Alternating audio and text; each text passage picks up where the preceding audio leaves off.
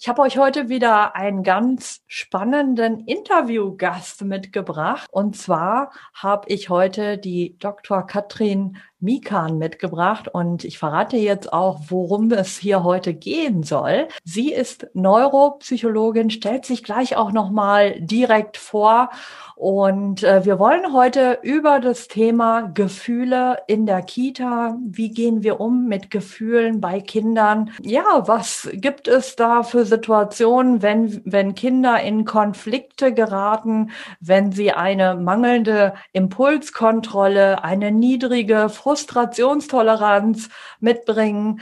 Was können wir da tun? Und ganz insbesondere vielleicht auch nochmal die Frage, was kannst du tun als Fachkraft? in der Kita, in der Krippe, wie kannst du dein Interaktionshandeln vielleicht auch verändern, damit diese Situationen sein dürfen und gelingen. Herzlich willkommen zu Erfolgreich als Kita-Leitung diesem Podcast geht es darum, wie du dich und andere im Kita-Alltag sicher führen kannst. Und hier ist deine Expertin für erfolgreiches Kita-Management, Tanja Köster.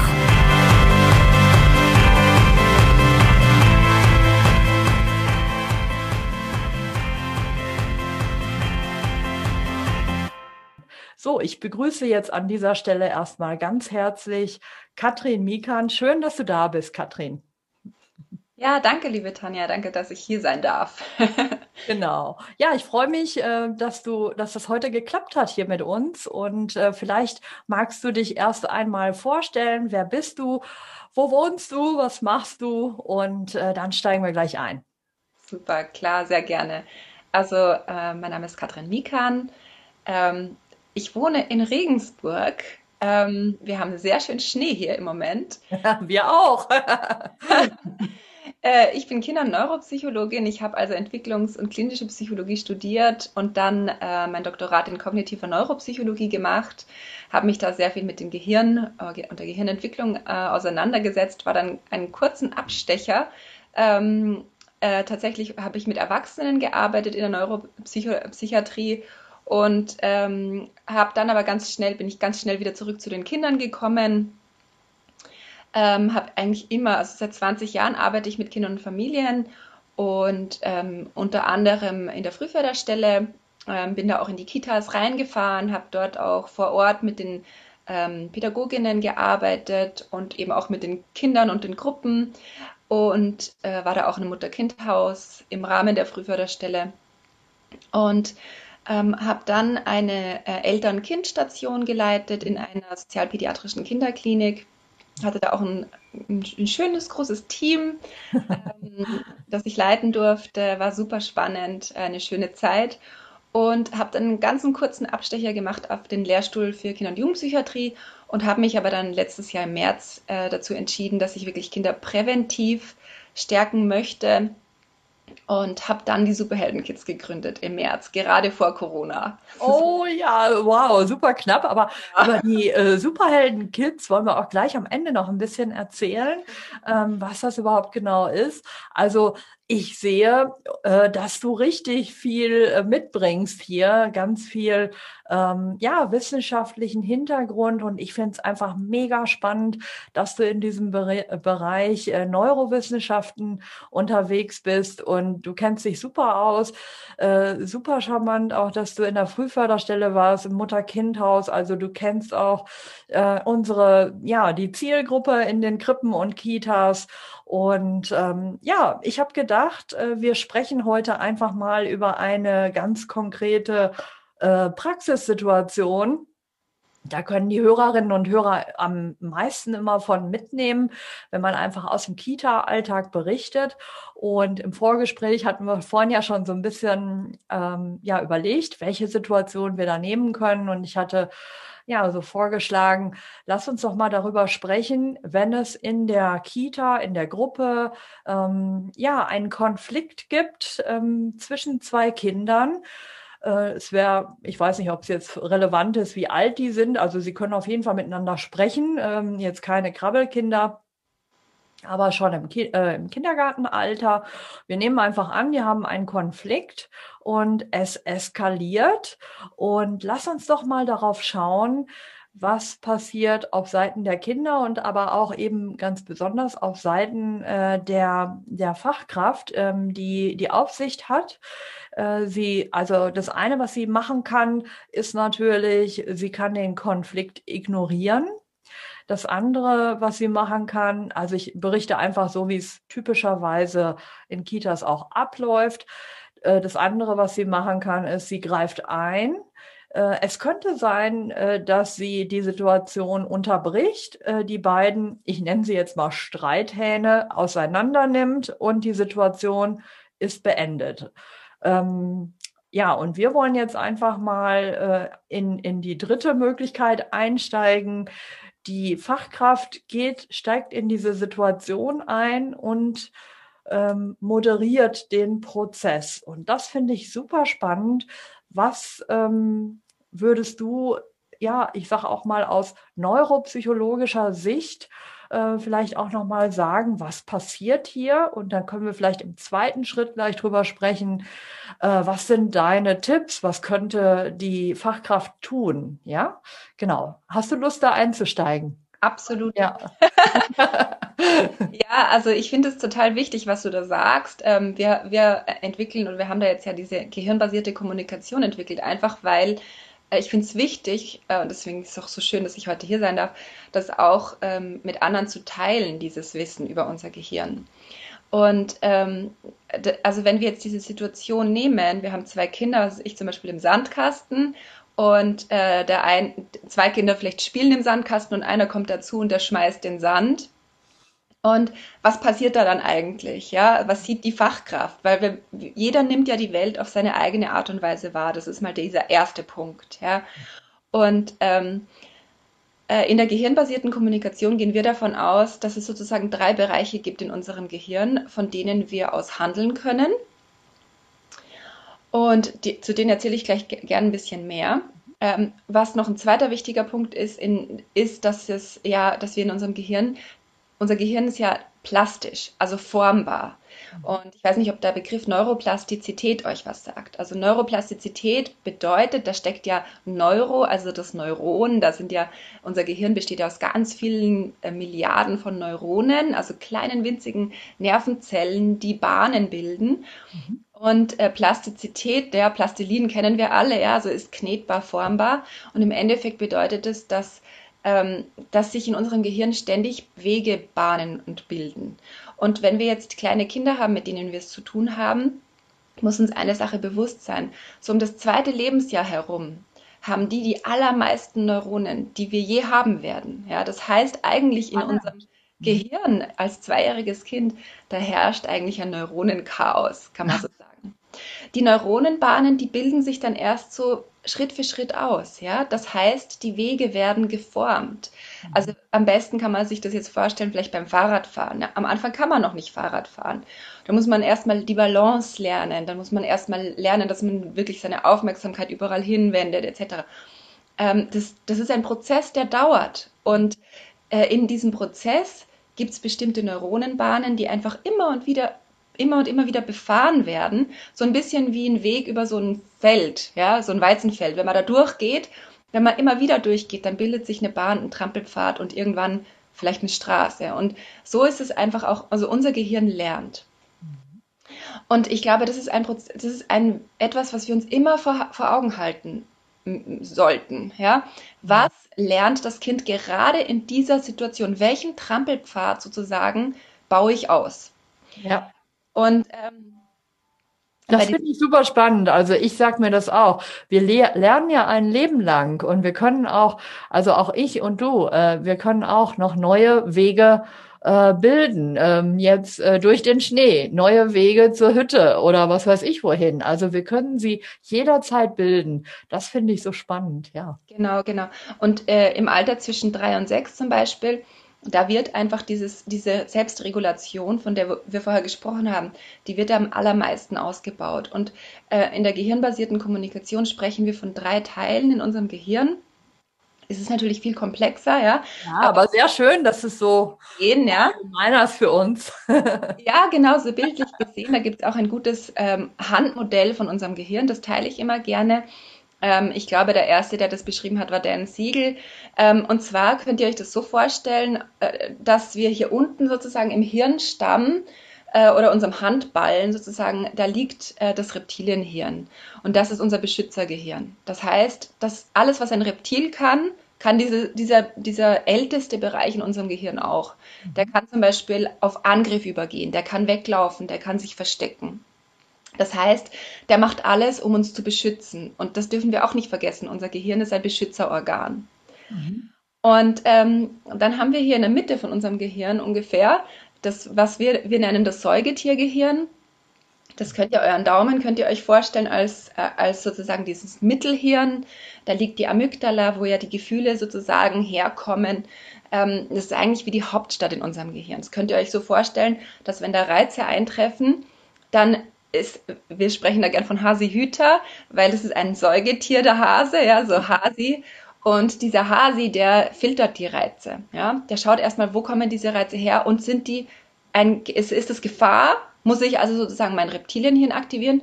Oder, und das ist der dritte Teil in unserem Gehirn, kann ich mein Heldenhirn aktivieren oder den sogenannten präfrontalen Kortex. Mhm.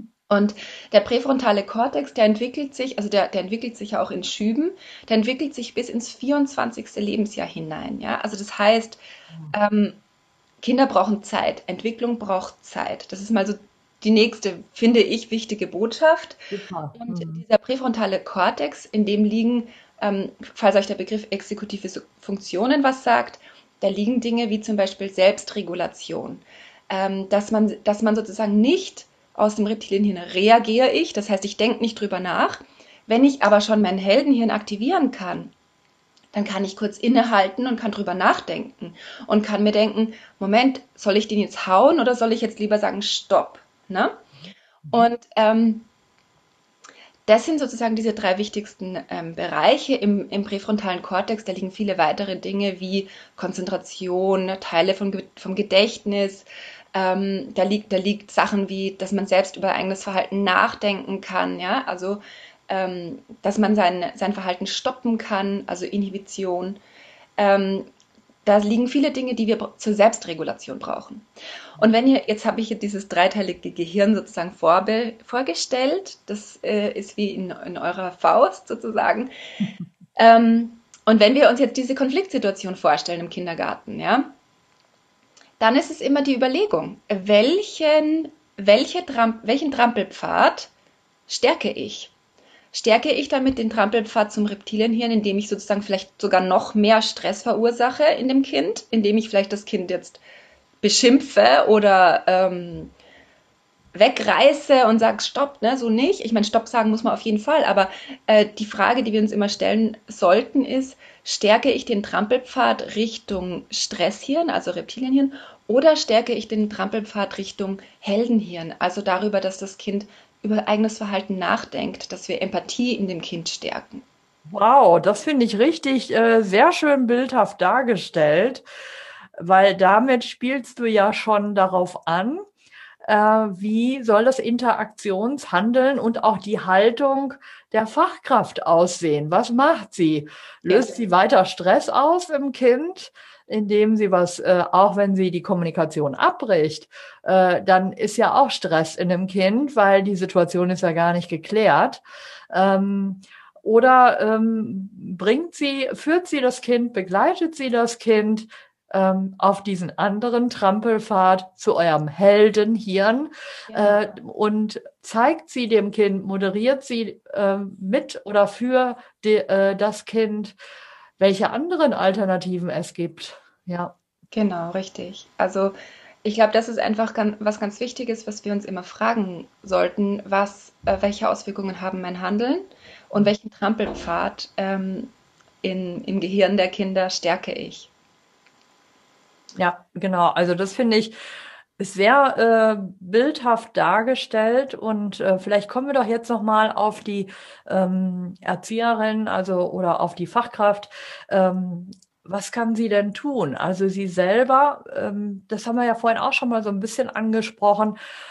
Oft sind viele von uns anders sozialisiert. Also wir sind an, äh, anders erzogen worden und wir sind ja dann auch im Stress, sage ich jetzt mal, die Erzieherin ist ja auch im Stress, weil sie muss ja oder sie, sie hat ähm, den Impuls, sie muss reagieren. Äh, sie reagiert auch, wenn sie wegguckt, ja, oder wenn sie es abschaltet und wenn sie einsteigt, dann hat sie ihren Rucksack mit ihren eigenen ähm, Erfahrungen, mit ihrer eigenen Sozialisation ja auf und macht ja auch manchmal unbewusst das, was sie selber gelernt hat, wenn sie selber schon im Stress ist. So.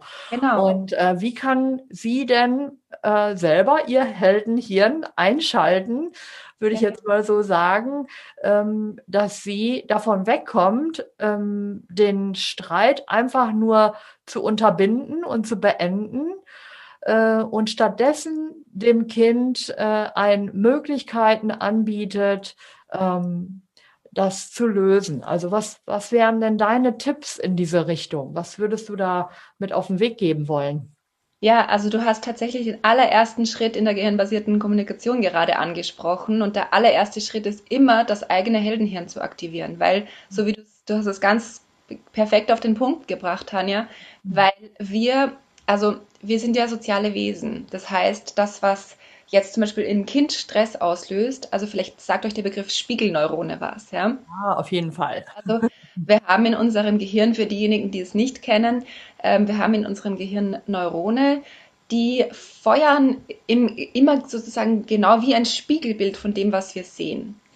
Ähm, also zum Beispiel, wenn jetzt die Tanja nickt, wäre das bei mir, dass ich auch nicken sollte. Also die Podcast-Hörer sehen das nicht, aber ja, genau. Video anschauen, die sehen das. Ja, oder wenn ihr, wenn ihr mit jemandem gegenüber sitzt und der tut zum Beispiel sein Bein überkreuzt, äh, überkreuzen, dann ist es sehr wahrscheinlich, dass ihr auch euer Bein überkreuzt. Also das sind so unbewusste Prozesse, weil unser Gehirn immer also wir lernen miteinander und voneinander und wir sind soziale Wesen. Wir wollen sozusagen zueinander gehören. Und das ist ja auch dieser Punkt, warum Kinder, wir können Kinder noch so viel beibringen.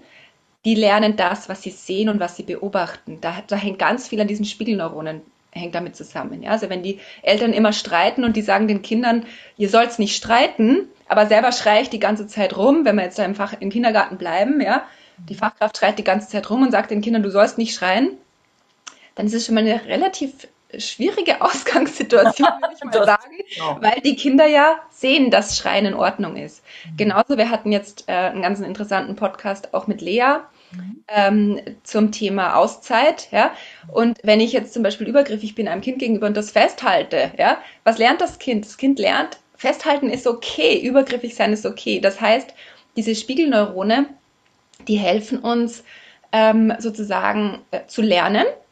Und gleichzeitig machen die aber auch was in unserem Gehirn. Das heißt, wenn wir jetzt zum Beispiel mm, und, und bei uns, also wir in der, wir sprechen da total gerne von Hippo, dem Kameramann, ja, weil wir können uns das so vorstellen, jeder von uns hat so einen kleinen Hippo in seinem Ge Gehirn, so einen kleinen, also der, der Hippocampus, ja.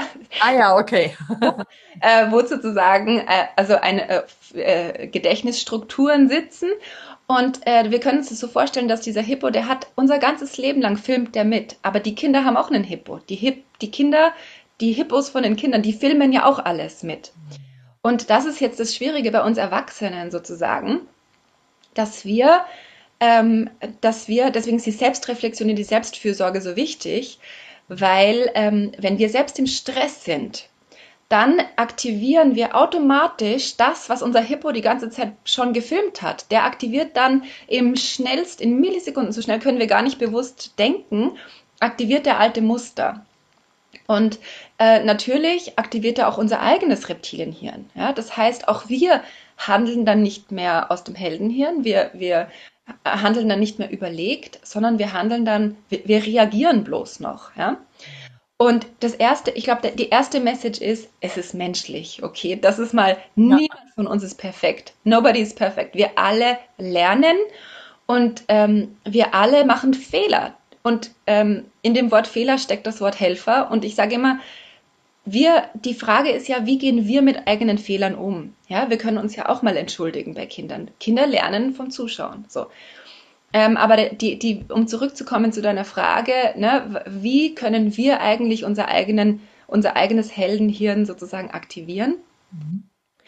Und ähm, das Schöne an unserem Körper und an unserem Gehirn ist, dass es in einer Symbiose ist. Mhm. Das heißt, wir können uns jetzt komplett, ähm, wie soll ich sagen, also von unserem Gehirn überrollen lassen. Ja, das Gehirn, also wir sehen zum Beispiel diese Kinder streiten.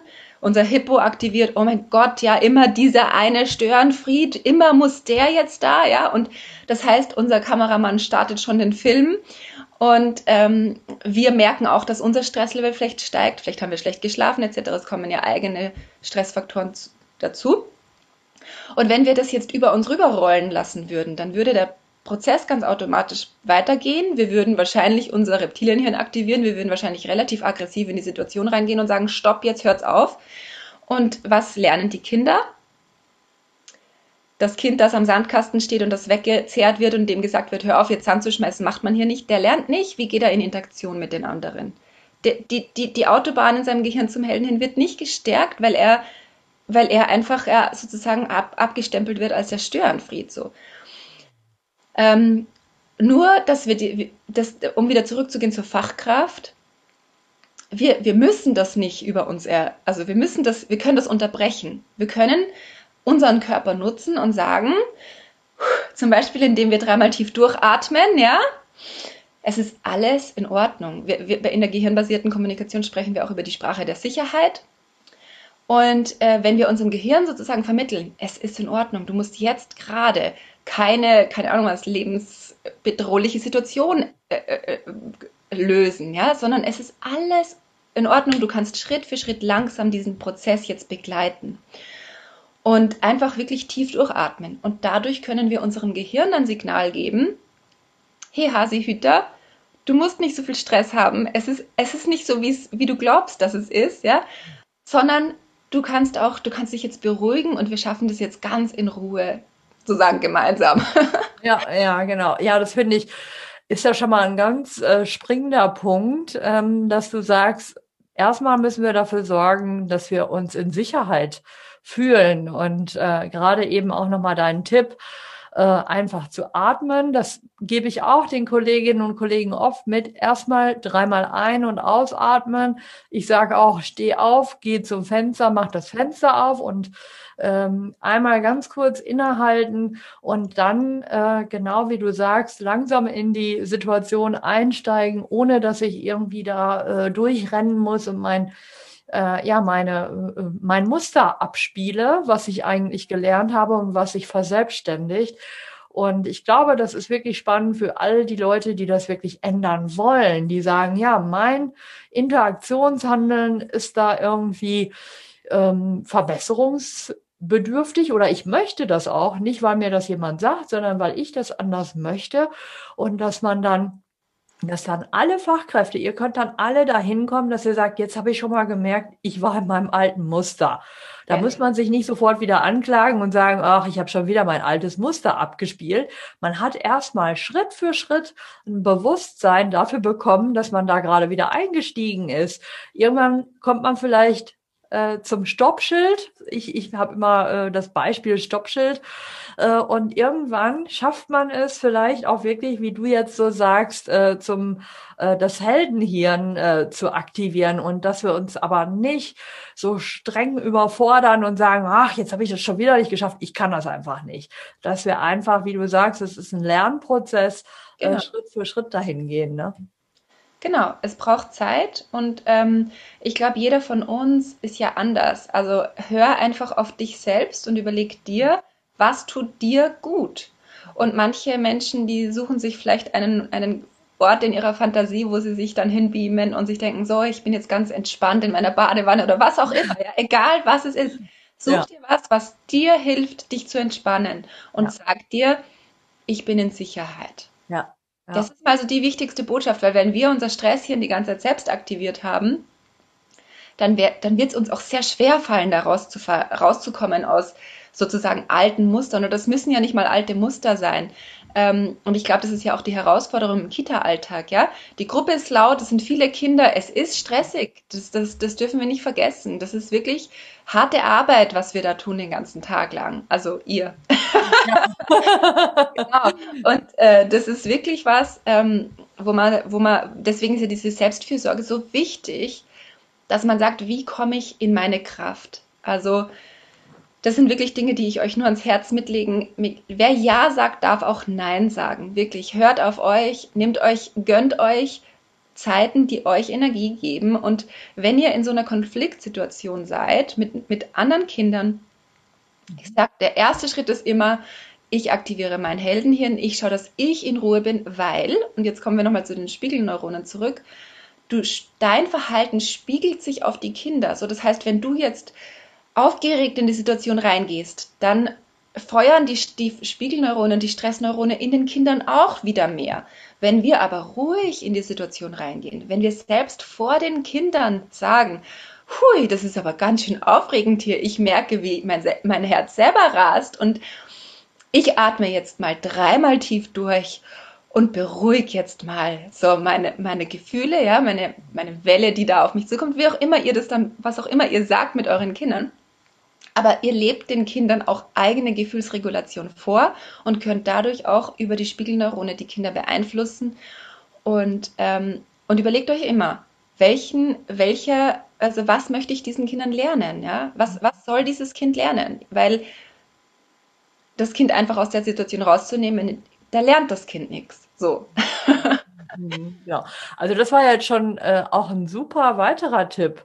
Wir haben jetzt über ähm, Atmen, über sich in Sicherheit fühlen äh, gesprochen und du hast jetzt äh, sehr schön äh, nochmal ja, dargestellt, wie ich wirklich vor den Kindern als Vorbild ähm, ja, wie ich äh, agieren kann, was ich sagen kann, dass ich das praktisch ähm, vorlebe, dass ich meine Gefühle re reguliere und selber nicht in den Stress gehe, sondern sage, okay, ich, äh, alles ist gut hier und dass ich mir Zeit gebe und das den Kindern gegenüber auch äh, kommuniziere und dass sie dann das wieder als Vorbild nehmen können und sagen können, ah, die macht es so. Ja, dann, äh, dann steigen meine Spiegelneuronen jetzt auch nicht in den Stress, sondern wir bleiben jetzt erstmal äh, ja, in so einer so safe. Wir sind alle safe und äh, wir, wir können jetzt gemeinsam gucken äh, und wir müssen jetzt nicht irgendwie alle in den, in den Kampf oder in den äh, Fluchtmodus oder in den, was weiß ich, ne, Erstarrung ähm, müssen wir nicht reinfallen, sondern wir können gemeinsam die Situation weiter be bewegen. Das finde ich sehr, sehr hilfreich, ähm, dass du das jetzt nochmal so ähm, vorgestellt hast, was, was man sagen könnte. Genau. Ich glaube, es ist immer so die Frage, wie nimmt man diese Streitsituation wahr? Nimmt man das als einen Störenfried wahr, als etwas, das nicht sein soll, oder nimmt man es als Lernsituation und überlegt sich, was können alle Beteiligten daran lernen? Genau, und das ist, glaube ich, wenn das so äh, der letzte Punkt äh, ist, ähm, das ist, glaube ich, ein ganz wichtiger Punkt. Wie nehme ich das wahr? Also, dass wir, äh, die Fachkräfte, dass sie ein Bewusstsein bekommen, ähm, wie nehme ich das jetzt hier wahr, wenn es laut ist? Also ich habe das schon mal in einer Folge gesagt. Ich hatte eine Kollegin, die hat dann gesagt, ich mache dreimal Licht an und aus, wenn es zu laut ist. Also das ist ja ihre persönliche ja. ähm, Art, ihre, ähm, ihr Stress. Ähm, und ähm, natürlich hat das, funktioniert das dann auch, dass die Kinder dann auf einmal leise sind, weil das Licht ausgeht.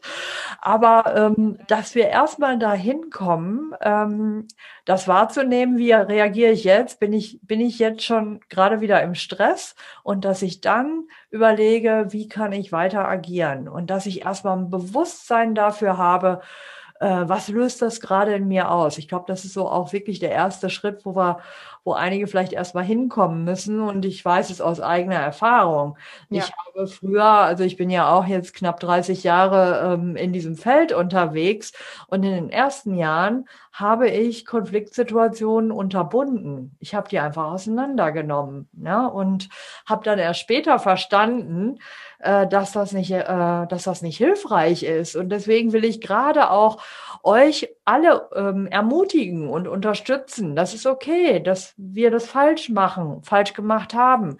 Fehler sind okay, hast du auch gesagt.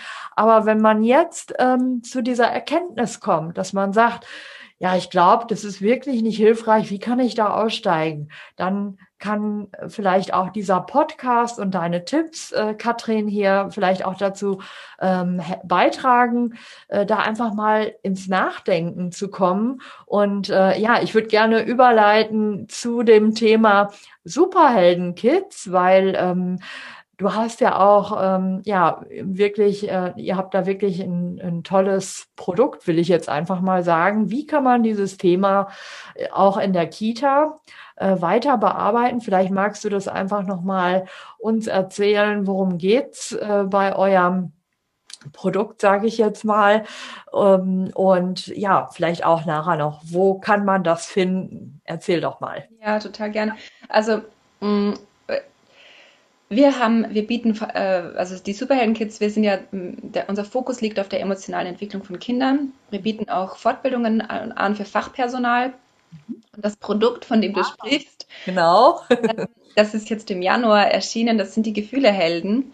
Und ähm, tatsächlich ist es im Endeffekt, also was mir so wichtig war, äh, ein, ein, ein Ort der gemeinsamen Lernzeit, wo wir gemeinsam über Gefühle lernen können und also sozial-emotionale Kompetenzen stärken können. Ich kann euch das mal kurz zeigen. Darf ich, Tanja? Also ja, die, ja, klar, gern. Diejenigen, die das auf YouTube anschauen, die können sich, die können das gleich sehen. Diejenigen, die zuhören, die, denen erkläre ich es einfach.